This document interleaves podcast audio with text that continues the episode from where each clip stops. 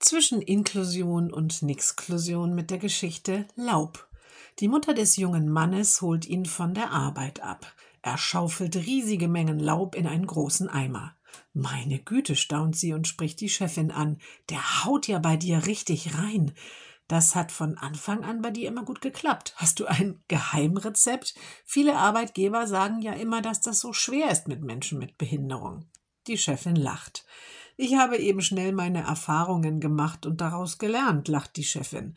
Ganz am Anfang habe ich ihm gesagt, kehr die Blätter zusammen, wirf sie alle in den Eimer und dann bring den Eimer nach hinten auf den Kompost. Und dann? fragt die Mutter. Dann hat er mich nur angeschaut und ein bisschen angefangen.